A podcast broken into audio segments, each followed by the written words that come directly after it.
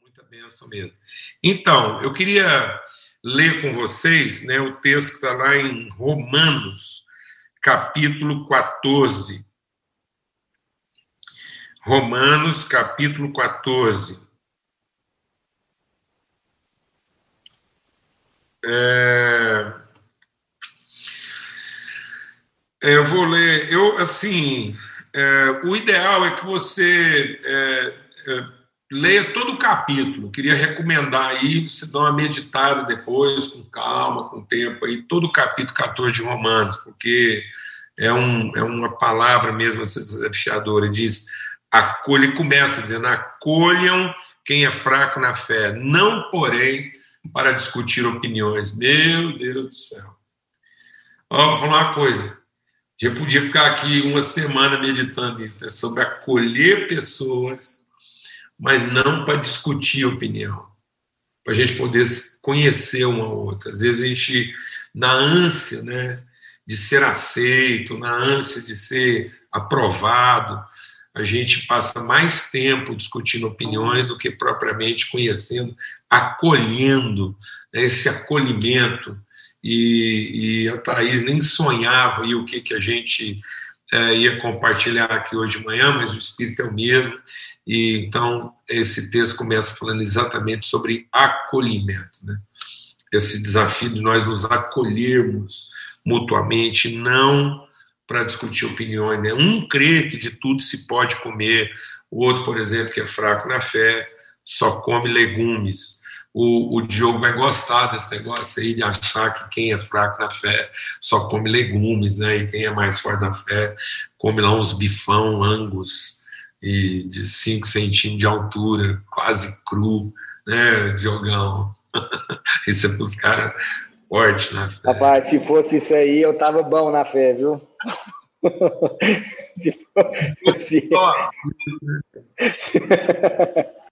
Então, aí na sequência, eu quero ler então a partir do verso 13, diz assim: Portanto, deixemos de julgar uns aos outros. Amado, olha, é um esforço deixar de fazer juízo. É, o homem e a mulher de Deus não foram chamados para fazer juízo, nós somos chamados para fazer justiça. E às vezes a gente confunde justiça com juízo. O juízo é o exercício do direito. A justiça é a prática, é o exercício da equidade.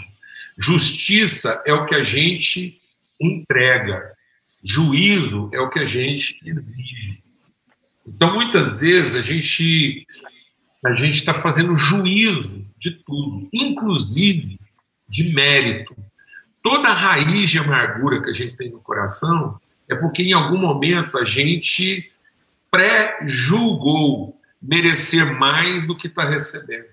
Tanto é que você está se sentindo pré-judicado. Então, quem é a pessoa pré-judicada? É aquela pessoa que fez juízo prévio de mérito. Então, na medida em que eu não estou recebendo aquilo que eu julgava merecer, eu vou ter que apontar a culpa de alguém. Então, por isso, não julguem uns aos outros. Pelo contrário, tomem a decisão de não pôr tropeço ou escândalo do irmão. Por que, eu estou compartilhando isso aqui hoje de manhã? Porque isso é uma decisão. Tem certas coisas na vida da gente que a gente fica orando e pedindo. Deus, eu não queria ser assim. Deus, estou te explicando uma coisa. Deixa eu te ajudar aqui. Tem certas coisas que não vão mudar. Você, olha, desencana. Sua carne não vai converter. Não tem carne convertida. Não tem. Você é cristão. Eu acho ervilha congelada. Uma vida é fácil. Não espere uma vida fácil. Sabe por quê? Porque sua carne será sempre contra o espírito. É um segundinho que você libera a sua carne e ela pronto, ela já vai para o rumo do inferno, dos demônios, da capetada, de tudo que não presta. Então não, não existe, não existe. É um conflito. Então é, é importante a gente entender que a vida cristã não é uma escolha, é uma decisão. Nós temos que tomar uma decisão. A decisão de, apesar da nossa carne gritar alto, nós queremos andar pelo sussurro do Espírito. Então a carne pode estar gritando, tanto que for. Você vai lá, no meio daquela barulheira da sua carne, da carne de quem quer que seja, você procura ouvir a voz do Espírito. Eu tenho, eu vou falar um negócio que muita gente vai achar que eu estou de brincadeira, e não estou, não. O salmista, Davi, ele tinha uma prática. Qual era a prática do Davi? Quando o salmista fala assim, guardei no meu coração a tua palavra, porque o salmista tinha a prática de pregar para ele mesmo. Tem gente que ainda não aprendeu a pregar para si, a ensinar para si mesmo. Então o salmista fala assim: Por que estás abatido, a minha alma? Tá vendo? Então ele está tendo uma conversa com ele mesmo. Porque ele tomou a decisão da reflexão a reflexão. O que é reflexão? É você fletir mais de uma vez. É você se submeter a um pensamento, é uma flexão. Então você está fazendo a flexão de quem submete, quem parou para ouvir. E aí é o seguinte: a Bíblia diz que os olhos são janelas da alma, né? Que é como a gente. Os olhos, os olhos falam com a sua alma. Através dos olhos você comunica com a alma da pessoa. Então, quantas vezes, amado, eu fui para frente do espelho. Muitas vezes minha devocional foi na frente do espelho. Para me conversar, sabe com quem? Comigo. Eu estava precisando conversar comigo. E eu falava assim para mim, Paulo Júnior, fala o motivo da sua indignação. Por que, que você está nervoso? Existe uma razão que você está sentindo isso aí uma razão que seja justa. Então, tem alguns irmãos que eu já recomendei um remédio para eles. Falei assim: anda com um espelho no bolso. Um espelhinho, pega aqueles espelhinhos pequenos assim, ó, vai lá, pega. Pode ser até aqueles espelhinhos de maquiagem. Aqueles espelhinhos de maquiagem é bom, porque são desse tamanhozinho, mas eles ampliam. Assim. Aí, toda vez que você estiver assim, meio com raiva, destemperado, você arranca o espelho do bolso, olha para você e se pergunte: escuta, procede. Fala um motivo real da sua raiva. Porque não adianta, se você for ficar esperando seus sentimentos, se for ficar esperando uma carne convertida, é, é aí que habita a nossa culpa. A nossa culpa, ela vem da nossa capacidade de ainda fazer juízo de mérito. Então, é essa necessidade de ser aceito e não a oportunidade de ser conhecido.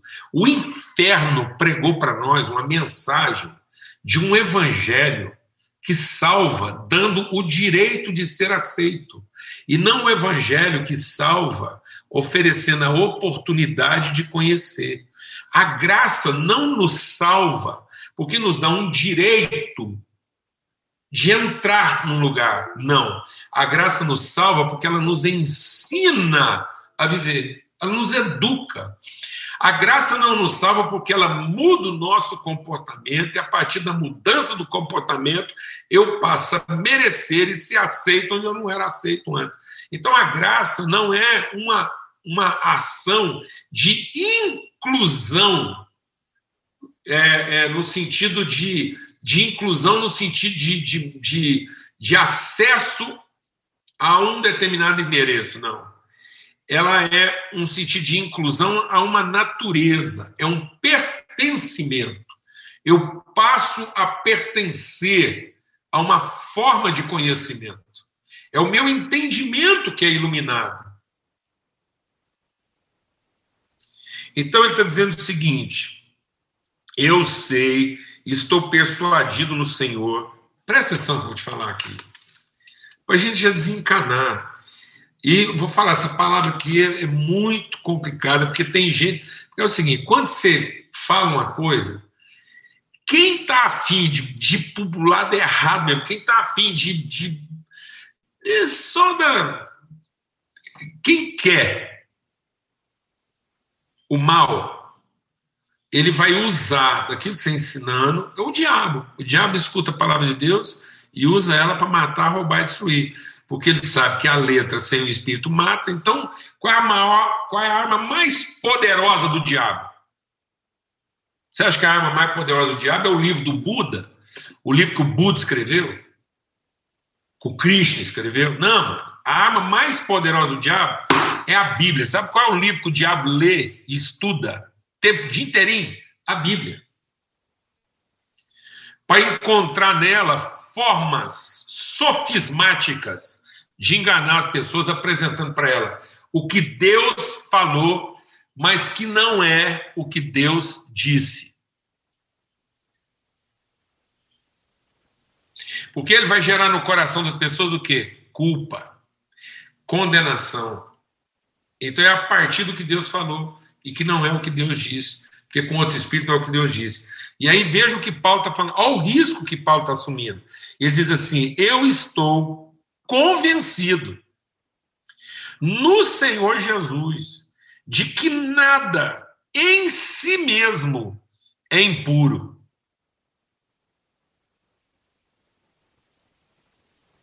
Nada em si é impuro.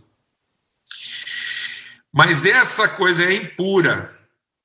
Ela é impura para aquela pessoa que pensa a coisa pela sua impureza.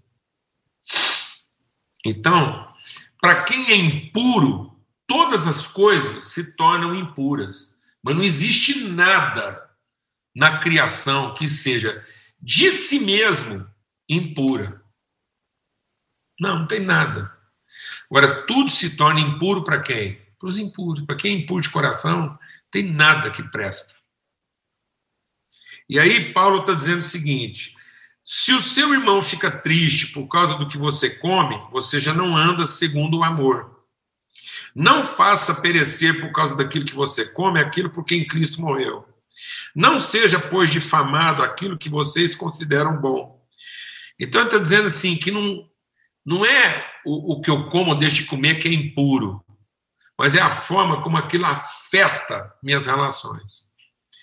E ele diz então: porque o reino de Deus não é comida nem bebida, mas justiça, paz e alegria no Espírito Santo.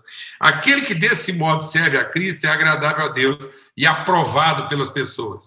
Assim, pois, sigamos as coisas que contribuem para a paz e também as que são para a edificação mútua. Não destrua a obra de Deus por causa da comida. Todas as coisas, na verdade, são puras, mas não é bom quando alguém come algo que causa escândalo. Agora vem. É bom não comer carne, nem beber vinho, nem fazer qualquer outra coisa que perturbe, que faça o seu irmão tropeçar. A fé que você tem, guarde-a para você mesmo diante de Deus. Bem-aventurado é o homem que não se condena naquilo que aprova. Mas aquele que tem dúvidas é condenado até naquilo que ele come. Pois o que ele faz não provém de fé. E tudo que não provém de fé é pecado. Por que, que a gente quer compartilhar isso? Porque tudo que não provém de convicção, tudo que a gente faz apenas para ser aceito, não é movido de amor. Então, em vez daquilo nos salvar, aquilo nos condena. Porque condena a relação. Toda relação que eu estou metido nela, e a minha única preocupação é de ser aceito, eu estou amaldiçoando essa relação. Porque eu não estou trazendo a essa relação graça. Eu estou trazendo a essa relação o quê? Culpa. Porque eu vou estar sempre submetendo essa relação a juízo. E aí eu não sou o redentor do meu irmão. Eu sou o cobrador dele. Eu sou aquele que o, o fiscaliza, que, que o enquadra. Então, em nome de Cristo Jesus, que a gente possa entender que é, sem fé é impossível agradar a Deus. Que a graça se revela salvadora porque ela nos estimula à fé. A fé é a consciência da graça. E o que é a consciência da graça? é a certeza de que não há salvação no mérito. Só há salvação no conhecimento. Só há salvação na virtude. Então ninguém vai ser salvo no mérito. Porque o mérito, ele não induz à graça. Ele induz o quê? A culpa. E às vezes nós estamos, deixa Deus ministrar o nosso coração aqui. Às vezes as coisas não estão funcionando, que é o que a Bíblia diz: a letra mata e o espírito é que vivifica. Às vezes as coisas não estão funcionando porque nós estamos tirando a virtude do certo que nós fazemos. Então tem muita gente fazendo a coisa certa, e no certo que nós fazemos, em vez de produzir salvação, nós estamos produzindo condenação para nós e para as pessoas. Porque cada certo que eu faço produz o quê? Juízo. Lembra do filho mais velho? A parábola, a parábola lá do filho mais novo e do filho mais velho, um pai tinha dois filhos, mais novo e mais velho. Aquela parábola não foi contada para falar do problema do mais novo. Porque às vezes a gente olha para aquela parábola e só conta a história do menino mais novo. Ah, com o menino mais novo aí a gente faz. Já fizemos, eu já fiz muito, faz teatro, do menino mais novo, lá comendo com os porcos, aquela bagunceira toda, aí aquela peleja, o menino mais novo volta. Aí... Amado, a história do menino mais novo, todo mundo sabe o começo e o fim dela. Ela se resolveu. O menino foi lá comer com os porcos e voltou para casa. Ela se resolveu. Ela se resolveu. E não se iluda, não. Às vezes a gente fica muito encanada. Presta atenção no que eu vou te falar. Até na hora de evangelizar, a gente perdeu a graça do evangelismo. Porque a gente evangeliza hoje por culpa. Vou falar uma coisa para você. Se fosse só, só, só a pessoa converteu, vou falar uma coisa. O menino mais novo converteu sem campanha evangelística, sem folheto, sem ninguém lá falar nada para não. Quem acabou apresentando o evangelho para aquele menino lá foi os porcos. A hora que ele estava comendo com os porcos, ele falou assim: rapaz, não tem condição. Eu estou comendo aqui com os porcos, sendo que lá na casa do meu pai, até os empregados. Então, o que, que converteu aquele menino? A revelação da graça. A graça se revelou salvadora a ele, porque ele lembrou que o pai dele é um homem movido de quê? Graça, graça. O pai dele nunca fez nada negociado. Tanto que os empregados do pai dele recebiam mais do que mereciam. Então, é isso que converteu ele. E o problema dele foi resolvido. Agora, o mais velho, que nunca saiu de casa, que aparentemente nunca fez nada errado, Ninguém sabe como é que a história dele terminou, não. E por que, que a história não conta como é que terminou mais velho? Se ele realmente se arrependeu, não arrependeu, se ele ficou de fora, se ficou de dentro, se ele reconciliou com o irmão, reconciliou com o pai. O que, que aconteceu com o filho mais velho? Sabe por que, que a história termina sem falar do filho mais velho? Porque nós estamos aí no lugar do filho mais velho, não do mais novo. Porque a história do filho mais velho é a história de cada um de nós. Porque quem se identificou com o filho mais novo já está com o seu problema resolvido. Agora, a história que está sendo contada, que está em aberto aí para a gente já saber como é que ela termina, é a história do filho mais velho. Porque tem muita gente que começou lá como filho mais novo com Deus e rapidinho, três semanas, já virou filho mais velho. Já começa a achar que sabe como é que a missa tem que ser tocada. Já começa a achar que está dentro do negócio que fez a coisa certa. Então, assim, olha, em nome de Cristo Jesus, o Senhor, aquela parábola foi contada para falar com os fariseus. Por quê? Porque aquele menino, aquele filho mais velho, ele era carregado de quê? De culpa. Ele fazia a coisa certa, não porque ele acreditava naquilo, mas para ser aceito. A culpa de ter que fazer o certo. Eu fico vendo alguns irmãos, o tanto que a vida deles é sofrida. Porque às vezes eu falo assim para os irmãos, eu falo, irmãos, para que a gente ora? A gente tem hora que ora achando que é a nossa oração que muda Deus.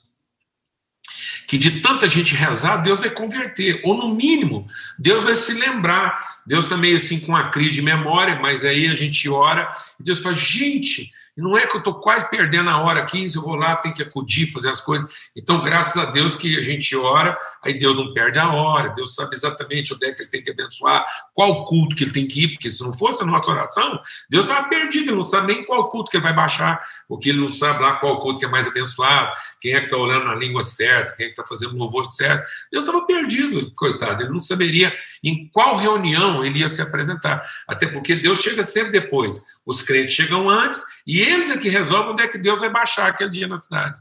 Meu Deus do céu. Aí eu falo assim para as pessoas, falo, não, Paulo, do jeito que você está falando aí, fica até parecendo que já está tudo resolvido. Eu falei, se tivesse? Então eu vou te fazer uma pergunta. Se já tivesse tudo resolvido, se você tivesse certeza que já está tudo resolvido, a vida da Ana já está resolvida. Tudo já está resolvido. Se você tivesse certeza que já está tudo resolvido, você orava? Você orava? Então, vou falar para você uma coisa. E aí, quando eu faço essa pergunta, eu percebo angústia no olho das pessoas. Porque se a gente tivesse talvez certeza que está tudo resolvido, a gente não orava. Então, no fundo, a gente ora por quê? Por culpa. A culpa de ter que orar, porque senão as coisas não vão acontecer. E sabe o que aconteceu? A gente não acolheu Deus no coração para discutir opiniões com Ele a gente simplesmente não acolheu, porque com Deus não dá para discutir. Então, aí a gente fica acolhendo Deus enquanto acha que dá para discutir. Então, em nome de Cristo Jesus, o Senhor, que, que a, gente, a gente não tem noção de quantas coisas na vida, como a gente está ensinando nossos filhos a serem culpados da vida. A gente já ensina os meninos assim: ó, oh, você tem que estudar, que, que eu tenho que estudar? Porque senão você não vai ser ninguém na vida. Por que, que você tem que ter? Você tem que ter uma profissão. Porque quem não estuda não é ninguém na vida. Não tem profissão, não vai dar certo. Para que, que você tem que trabalhar? Para sustentar a família. Meu Deus do céu, onde vai caber mais culpa na cabeça das pessoas? Então o estudo virou culpa. o culto virou culpa. O culto virou culpa. Então, o trabalho virou culpa. E essa culpa está nos matando, porque está roubando das relações a virtude. E aí a gente começa a fazer as coisas pelo certo e pelo errado. A gente começa a escolher as coisas pelo certo e pelo errado. E quem escolhe pelo certo e pelo errado é porque tem dúvida. Então, se você tem dúvida, era melhor nem escolher. Fica quieto. Fica quieto. Porque a gente não tinha que escolher entre o certo e o errado. A gente foi chamado a decidir pelo que é bom. E às vezes, quando você decide por uma coisa que é bom, aos olhos de uns vai parecer certo, aos olhos de outros vai parecer errado.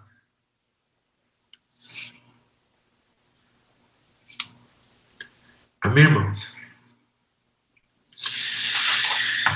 Às vezes as pessoas vão te ver em determinadas situações na sua vida e vão avaliar você pelos padrões que elas têm. Porque elas não te conhecem. E nem conhecem seus motivos. Então, isso, isso vai ser sempre um dilema na nossa vida. E isso vai deixar você louco da cabeça. Porque isso vai deixar você refém das suas próprias culpas. Então, não é porque é necessário. E nem é porque é importante.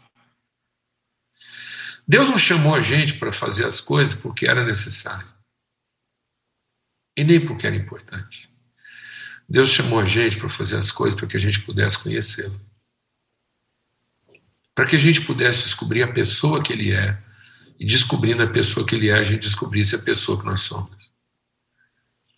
E é aí que nós tínhamos que ajudar nossos filhos, ajudar nossos amigos a conhecer. Por que, que eles vão para a escola? Para se conhecerem. Porque vai ser conhecendo as pessoas que eles vão se conhecer. Vai ser sofrendo bullying que ele vai conhecer a capacidade que ele tem de ficar com raiva. E aí, sabendo a sua capacidade de ficar com raiva, ele vai ter que fazer a decisão de ser paciente. Ele não vai ser poupado. Então, a culpa quer nos poupar. A culpa quer fazer a gente, às vezes, proteger as pessoas de algumas coisas que elas não podem ser protegidas. Né? Às vezes a gente vê pessoas com desafios, né? Como a Fabiana e o Marco viram os seus desafios em casa. Quando eu olhava para os nossos filhos aqui em casa, e olho às vezes até para os nossos filhos até hoje, e cada vez que acontece uma coisa errada, a gente faz a pergunta mais maldita que um ser humano pode fazer: O que, que eu fiz de errado? O que, que alguém fez de errado com uma coisa dessa? O que, que deu errado? Né? E o que, que deu errado? Eu me lembro, quero concluir, né, quando a Bebel estava para nascer lá no Reino Unido, e, e a, a, a, Lana, quando ficou grávida da Bebel, ela teve uma, um negócio lá chamado placenta prévia, né, que é a placenta formada pelo lado de baixo do bebê, né, e não pelo lado de cima. E um dos fatores, eu não sei se isso acontece, as opiniões divergem, mas eu, quem sou eu? Eu vou falar o que o médico lá do Reino Unido, lá, que era o maior centro de, né, de maternidade, a maior maternidade da, da, da Europa, estava lá, onde é a Lana estava sendo tratada. Quando ele olhou a Lana, ele viu o corte de cesariana que ela tinha, ele, ele falou assim, é, você é brasileira, né? Aí, quantas cesáreas você já fez? Ela falou, três. E aí ele Lá era uma escola, né, também. Ele chamava os alunos. Então a Lana virou lá um objeto assim, de exposição lá da, da faculdade, né, porque todo mundo queria ver o tamanhozinho do corte da cesariana dela, porque no Brasil a gente especializou em fazer cortes quase invisíveis na parte mais baixa do útero. Era o maior constrangimento lá. Eu, eu sentada no quarto, entrava lá 10 alunos para ver o corte da cesariana da Lana, e o cara falou assim: ah, é o Brasil, campeão de cesariana do mundo. Aí acabava com nós lá. E eu não podia falar nada, né? Mas aí ele, ele falou para mim que uma das coisas que poderia acontecer é que pode acontecer de formar um, uma calosidade pelo lado de dentro do útero. E aí o que, que acontece? Presta atenção, por que eu estou contando essa história? Porque aí o óvulo, o óvulo, que deveria estar fecundado na parte superior do útero, quando ele vai lá, ele prega lá, ele já está em rota de ir embora. O óvulo está despedindo, está indo embora. Não deu certo, aquela gravidez rodou.